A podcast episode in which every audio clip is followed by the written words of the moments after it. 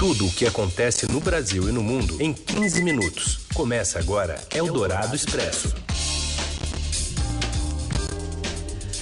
Olá, bom Boa tarde, né? Seja bem-vindo, bem-vinda. Começamos aqui mais uma edição do Eldorado Expresso, quando a gente reúne as notícias mais importantes do dia, bem na hora do seu almoço. Ao vivo aqui pelo rádio FM 107,3 da Eldorado e já já assim que acabar o programa vira podcast para você ouvir do jeito que quiser, em qualquer hora, em qualquer lugar. Parceria da Eldorado com o Estadão. Seguimos, cada um em casa, eu em São Paulo, Raíssen Abac também na casa dele em Mogi, para apresentar para vocês os destaques da edição desta segunda, dia 15 de junho. O STF ordena e a Polícia Federal prende a militante bolsonarista Sarah Winter, alvo no inquérito sobre o financiamento de manifestações antidemocráticas. Jair Bolsonaro não comenta ataque com fogos de artifício ao Supremo Tribunal Federal e se irrita com pedidos de ajuda de apoiadores.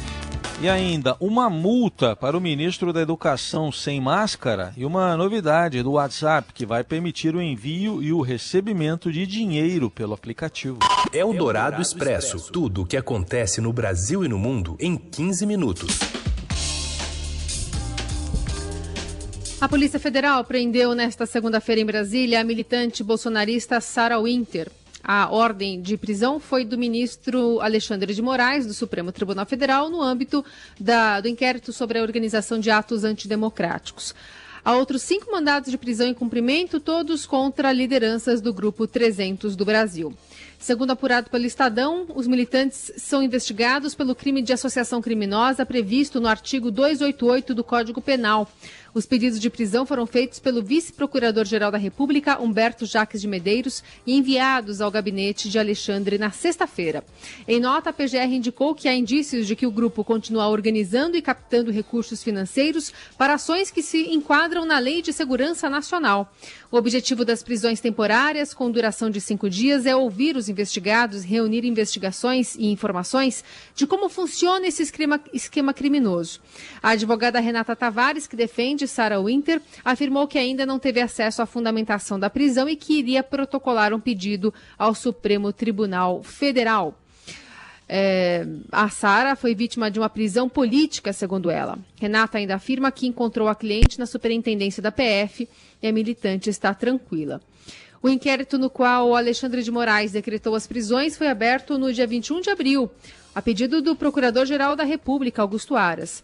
A apuração envolve a organização de atos no Dia do Exército, que ocorreu lá em 19 de abril, que contaram com palavras de ordem contra o Supremo e o presidente da Câmara, Rodrigo Maia, pedidos de intervenção militar e ainda faixas com inscrições favoráveis a um novo AI-5, o mais duro ato da ditadura militar. O presidente Jair Bolsonaro discursou em uma dessas manifestações.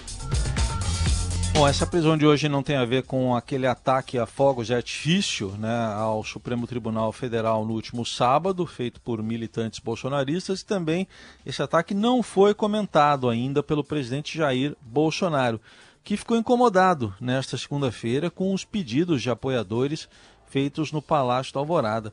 Em uma breve conversa, ao deixar a residência oficial, ao contrário da rotina de fotos e, e conversas mais longas, Bolsonaro anunciou que o papo seria mais rápido, o mais rápido possível, em virtude da agenda cheia. Ao ouvir a demanda de uma apoiadora para acionar o ministro do Desenvolvimento Regional, Rogério Marinho, para intermediar uma obra de infraestrutura, ele emendou. Senhora, se eu for tratar assunto individualmente no Brasil todo, você é prefeito, não tem Você é prefeito e não presidente da República se for tratar assuntos individuais. O chefe do executivo destacou que são milhares de projetos em andamento no governo e por isso não pode trabalhar para ficar agendando encontros. A outro apoiador que falou sobre a situação da saúde do país e pediu uma abertura no ministério comandado interinamente, faz tempo já, por Eduardo Pazuello, Bolsonaro respondeu. Eu não posso ser um agenciador de agenda. Os funcionários baixar agenda para todo mundo. Eu sei, eu por sei. favor, procure o Ministério da Saúde. Impaciente, o presidente ameaçou parar com o hábito de cumprimentar os apoiadores, ação que repete quase que diariamente na saída e na chegada lá do Palácio da Alvorada. For parar, acabar não parando mais aqui, me desculpa, eu não tenho como não, a gente poder resolver isso. 50 pedidos por dia. Ah, Bolsonaro ouviu ainda reclamações de uma apoiadora de São Paulo que alegou não ter conseguido visitar pontos turísticos de Brasília ontem, né, no domingo, pois estava tudo fechado. Né? Tem uma pandemia, né? A mulher também fez críticas ao Supremo Tribunal Federal e, em resposta, Bolsonaro comentou que foram 30 anos de destruição do Brasil comparados a um ano de governo para resolver a situação do país. Até os pedidos de fotos receberam hoje uma resposta contrariada de Bolsonaro. Ele disse não pode aproximar. E Bolsonaro novamente não usou máscara de proteção, contrariando o decreto do Distrito Federal que obriga a utilização do acessório. São quatro os integrantes do Ministério da Economia cotados para suceder Mansueto, que deve sair do Tesouro Nacional. A Idiana Tomazelli tra traz informações para a gente. Oi, Idiana. Boa tarde, Carol. Boa tarde, Heisen. O secretário do Tesouro Nacional, Mansueto Almeida, está de saída do governo. Ele deve deixar o cargo em agosto e promete fazer uma transição para o seu sucessor, que ainda está sendo escolhido pelo ministro da Economia, Paulo Guedes. Mansueto está no governo desde 2016 e ocupa o comando do Tesouro desde abril de 2018. A notícia da saída do secretário gerou uma certa apreensão entre investidores e economistas, porque Mansueto é considerado uma espécie de guardião dos cofres do governo. Hoje é ele quem cumpre a difícil tarefa de dizer não a pedidos de aumento de gastos que não se encaixem no orçamento. Ontem, em entrevista ao Estadão, o secretário destacou que a equipe técnica do Tesouro continua, o que deve contribuir para que essa transição seja suave e para que seja mantida a orientação da política fiscal do país. Mansueto disse ainda que não há qualquer motivo para se preocupar com o rumo das contas públicas. Nas palavras de Mansueto, o grande fiador do ajuste fiscal é o ministro Paulo Guedes. Para desfazer esse compromisso, seria necessário, segundo o secretário, mexer em duas peças do tabuleiro do ajuste teto de gastos, mecanismo que está na Constituição e limita o avanço das despesas, e o próprio ministro Paulo Guedes. Bom, e o processo de sucessão no Tesouro já está em curso. Há pelo menos quatro nomes de dentro do Ministério da Economia cotados para o posto. Dois deles são atualmente diretores na Secretaria Especial de Fazenda, a qual o Tesouro é subordinado. Os nomes são Bruno Funchal e Caio Megali. Outro nome cotado é o de Jefferson Bittencourt, que hoje é secretário especial adjunto de Fazenda. Há ainda uma mulher, Priscila Santana, entre os nomes possíveis. Ela é hoje uma das subsecretárias de Mansueto no Tesouro Nacional. O nome deve ser decidido nos próximos dias pelo ministro Paulo Guedes e pelo próprio Mansueto. O ministro da Educação, Abraham Weintraub, foi multado pelo governo do Distrito Federal por não usar máscara ao se reunir com militantes ontem. Sem a proteção, que é obrigatória na capital federal, ele foi gravado dizendo que já falou sua opinião sobre o que faria com vagabundo. Era uma referência ao que disse no vídeo da reunião ministerial de 22 de abril, quando afirmou que vagabundos do Supremo, palavras dele, deveriam ser presos. O Supremo também se manifestou no domingo sobre uma orientação do presidente Bolsonaro aos seguidores que para filmarem leitos de UTI vazios. O ministro Gilmar Mendes disse que estimular a invasão de hospitais é crime. Em seguida, o Procurador-Geral da República pediu investigação, Procurador Augusto Aras, sobre casos de invasão e também ofensas contra profissionais da saúde. A orientação de Augusto Aras foi feita aos chefes dos ministérios públicos estaduais.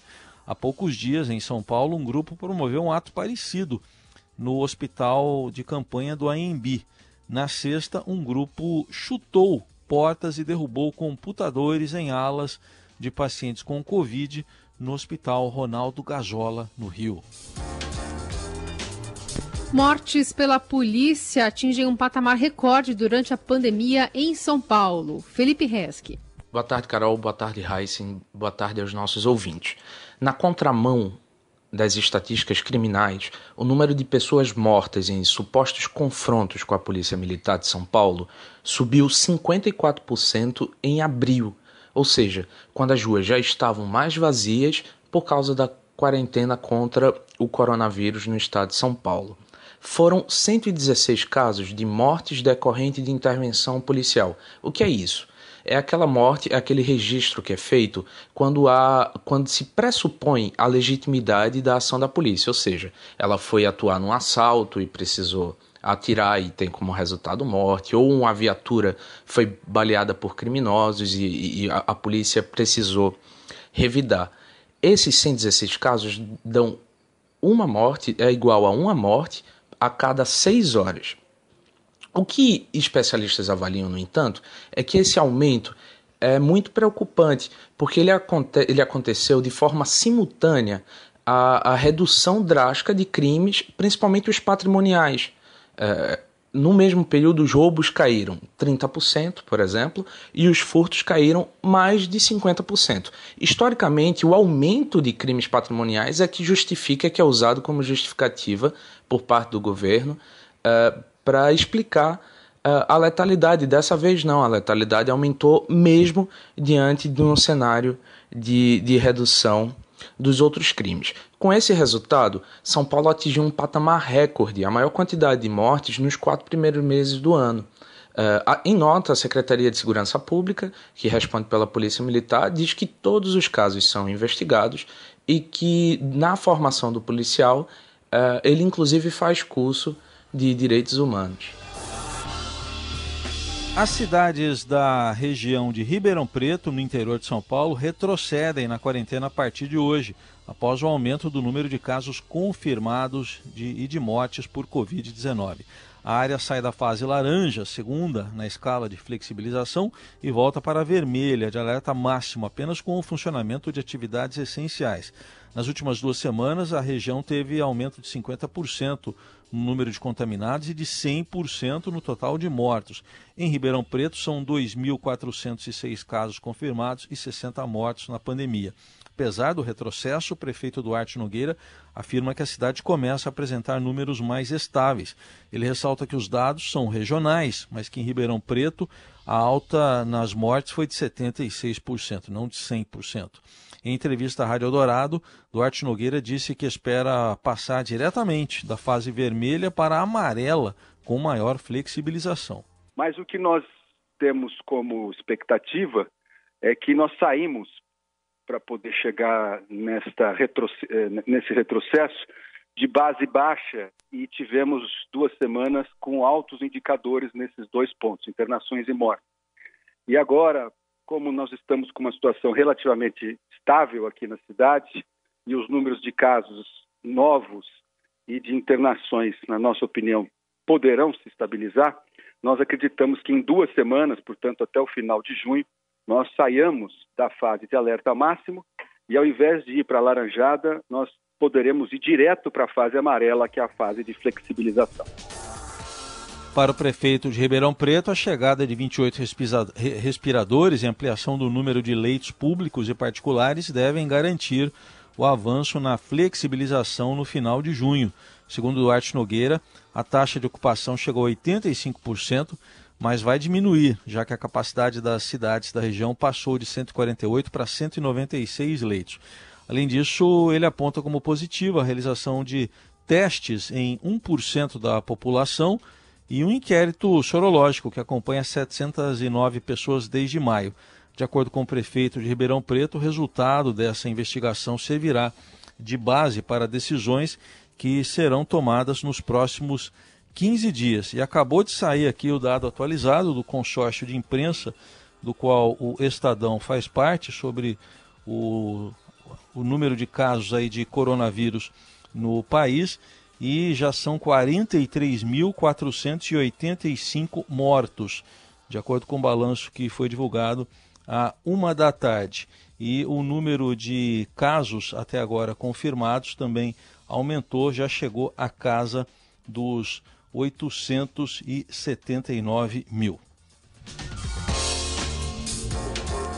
Um estudo do Instituto do Senado mostra que o Brasil pode ver as contas no azul só em 2023. Aliás, 2033, né? Daqui, portanto, 13 anos.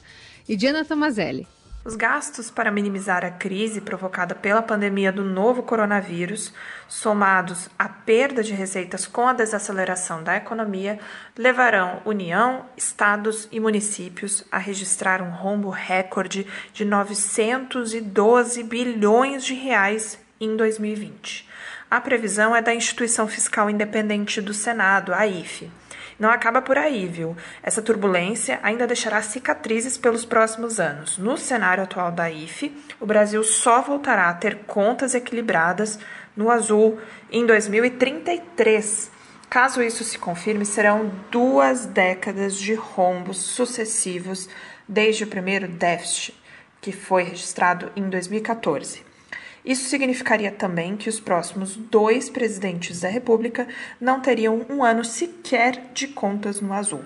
Bom, o diagnóstico acende um alerta para a sustentabilidade fiscal do país, porque na prática, toda vez que o Brasil gasta mais do que arrecada, significa que a dívida está aumentando e o endividamento do país deve dar um salto neste ano para chegar a 96% do nosso produto interno bruto, que é a soma das riquezas produzidas no país durante o período de um ano.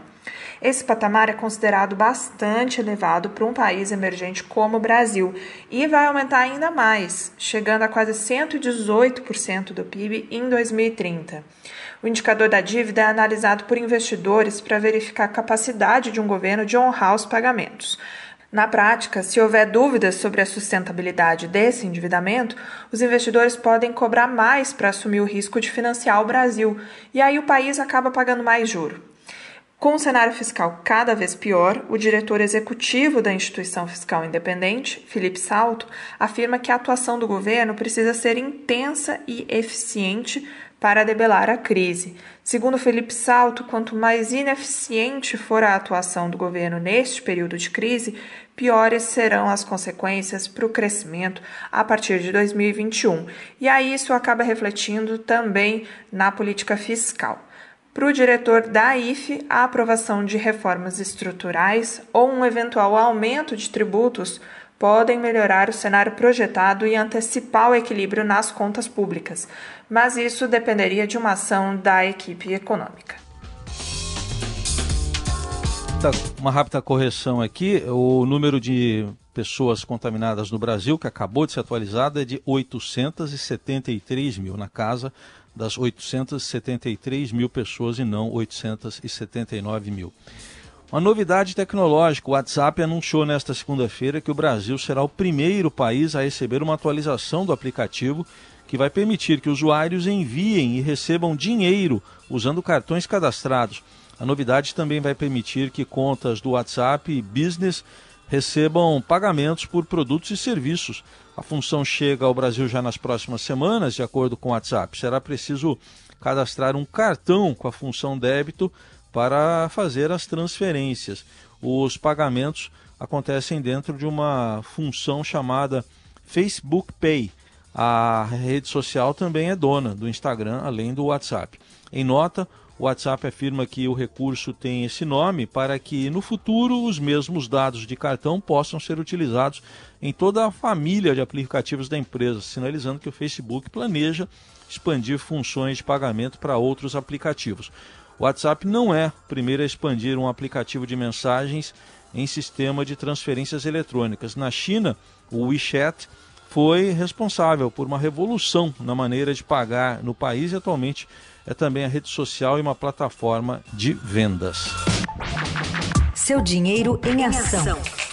Os destaques da Bolsa, com Vitor Aguiar. Oi, Vitor, boa tarde, como vai? Oi, Carol, boa tarde. Boa tarde, Heisen, boa tarde, ouvintes, tudo bem? Boa tarde.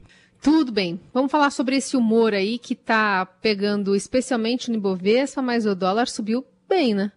Não, subindo bem o dólar, viu? Realmente, uh, começo de semana bem complicado aqui para os mercados, né? Todo mundo acordou com o pé esquerdo. Hoje a gente vê na bolsa um clima de bastante pressão e no dólar a moeda americana subindo com bastante intensidade. Passando os números aqui para os ouvintes, nesse início de tarde, Ibovespa vai recuando 1,87% e já aparece ali na faixa dos 91.061 pontos. É a quarta queda consecutiva do índice aqui do Brasil. No mercado de câmbio, o dólar à vista vai subindo 2,86% neste momento e já chega ao nível de R$ 5,18. E essa anunciada saída do secretário do Tesouro, Manceto Almeida, mexe com o mercado? Mexe, mexe bastante, viu, Heisen, desde ontem à noite, né, eu estava trocando mensagem ali com os economistas, com o pessoal de mercado e todo mundo lamentando muito essa saída do Mansueto, por quê? Porque ele é tido como um dos pilares das reformas econômicas, do ajuste fiscal, ele é tido como uma das pessoas aí que mais encampava essa batalha, né? Então é claro que para os mercados essa pauta do, da reforma econômica, né, dos ajustes, ela é muito importante e perder aí um dos principais aliados nessa batalha, sem dúvida nenhuma, aumenta a aversão ao risco, aumenta a percepção de que as pautas econômicas podem sim ficar em segundo plano uma vez que toda a situação da pandemia for superada. Então, realmente, o mercado reagiu de maneira muito cautelosa à notícia e é por isso que a gente viu o Ibovespa caindo forte e o dólar já voltando aí para além do patamar de 5,10, já chegando perto dos R$ 5,20 outra vez. E aí se soma com esse temor de uma segunda onda, né, por conta da Covid-19, enfim, é um cenário desastroso aí que a gente está vendo nessa segunda-feira, né, Vitor? Ah, sim, com certeza, né? Quando, porque assim, né, estamos falando aqui só do mercado doméstico, mas quando a gente olha lá para fora, bolsas da Ásia caíram forte, bolsas da Europa caíram, bolsas dos Estados Unidos também estão caindo. Então, realmente, lá fora também não é um dia muito fácil e tudo tem relação aí com esse medo de uma segunda onda do coronavírus, principalmente ali na China e nos Estados Unidos. Né? E, claro, se a gente perceber que tem, sim, é, novos casos da Covid-19 surgindo no mundo, naturalmente toda aquela tendência de reabertura da economia, de relaxamento do isolamento social, ela cai por terra e aí, né, toda a expectativa de retomada da economia no médio prazo, talvez ali a partir de 2021, também ficaria bastante comprometida. E aí a gente vê lá fora também um dia bem azedo para os mercados. Muito bem. Esse é o Vitor Aguiar que continua de olho em toda essa movimentação no seudinheiro.com. Valeu, Vitor. Boa semana. Boa semana para vocês também, gente. Um abraço e até amanhã. Você ouve Eldorado Expresso. De volta com o Eldorado Expresso, a gente agora dá uma olhadinha com mais atenção nos Estados Unidos, porque uma imagem viralizou nos últimos dias no esteio ainda dos protestos contra o racismo e a violência policial após a morte do americano George Floyd, assassinado por um policial branco em 25 de maio um homem negro, apoiador do movimento Black, eh, Black Lives Matter, né, Vidas Negras Importam, carregando um homem branco ferido, simpatizante da extrema-direita e, segundo os presentes ali no protesto, né, durante um confronto entre manifestantes dos dois movimentos. E isso aconteceu nas ruas de Londres. Esse, esse, esse momento foi capturado pelo fotógrafo da Reuters, o Dylan Martinez, e mostra a sequência em que o homem branco é salvo por Patrick Hudson. Com, ele é um personal trainer e um treinador de atletismo. O, o homem estava sendo espancado e foi resgatado por Patrick antes de que outros manifestantes né, contra o racismo surgissem para protegê-lo. Segundo o Patrick, ele ajudou o manifestante porque a luta não é preto versus branco. É todo mundo contra os racistas. We did what we had to do. We we uh, stopped somebody from being killed, basically. A BBC ele explica que a luta é basicamente por salvar a vida de alguém, né? Ele, ele fez esse ato salvando a vida de alguém. O confronto em Londres deixou dezenas de feridos e mais de 100 pessoas detidas pela polícia. O movimento Black Lives Matter fazia um protesto nas ruas da capital inglesa quando integrantes de movimentos da extrema-direita, como o Britain First, né, Reino Unido em primeiro lugar, foram às ruas para proteger monumentos que viraram alvo dos protestos por ligações com a história colonial britânica. Ainda sobre protestos, agora nos Estados Unidos, um homem negro foi morto durante uma abordagem policial no fim de semana. O incidente deve aumentar as tensões no país em torno da violência contra negros. A chefe de polícia de Atlanta renunciou ao cargo após o episódio. E com um gol e um protesto antirracista de um jogador brasileiro, voltou o Campeonato Espanhol, que a gente vai destacar aí, esse jogo aí com vitória e protesto do Real Madrid. Acompanhe aí com o Robson Morelli. Olá, amigos! Hoje eu quero falar de um jogador brasileiro que atua na Espanha, Marcelo. Marcelo voltou a jogar ontem, o Real Madrid voltou a jogar, entrou em campo depois da parada, ganhou do Eibar por 3 a 1. Ele fez um gol, gol brasileiro, e o Marcelo na hora da comemoração se ajoelhou no gramado e levantou o braço direito em sinal de protesto contra o racismo. Foi muito legal isso, você, você vê um jogador brasileiro participando diretamente do que está acontecendo no mundo. É, volta do campeonato espanhol, volta da bola rolando é, num país importante da Europa, com toda essa situação ainda da pandemia. Marcelo é, fez esse, esse gesto, comprou a ideia do que está acontecendo no mundo todo, nos Estados Unidos, sobretudo por causa da morte de George Floyd, mas aqui no Brasil também a gente viu muitas manifestações no fim de semana, este fim de semana, o fim de semana passado,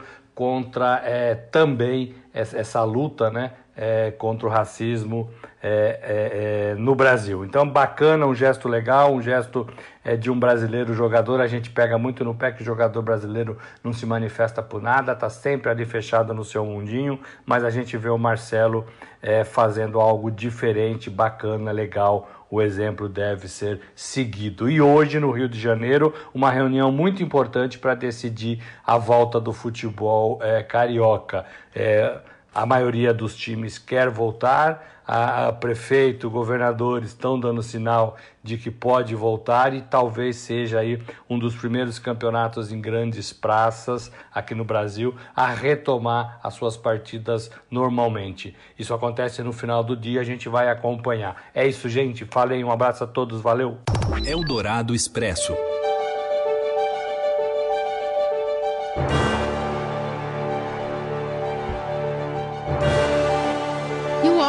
Oscar 2021, antes previsto para 28 de fevereiro do ano que vem, deve ser adiado em até oito semanas. Membros da Academia de Hollywood realizaram uma reunião de videoconferência e uma nova data foi discutida. Fim de abril. O prazo de elegibilidade dos filmes também foi estendido. Embora bastante incomum, esses movimentos da academia não são inéditos. O Oscar já foi adiado outras três vezes antes, devido às inundações de Los Angeles, lá em 1938, após o assassinato de Martin Luther King, em 68, e após a tentativa de assassinato do presidente Ronald Reagan, em 1981.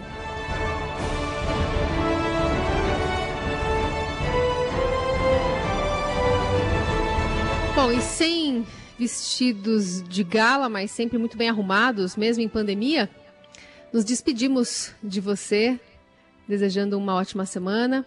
E amanhã voltamos com uma nova edição do Eldorado Expresso. Certos cabelos fariam sucesso em Hollywood. A modéstia não me permite dizer de quem. O da Carol, com certeza. Até amanhã.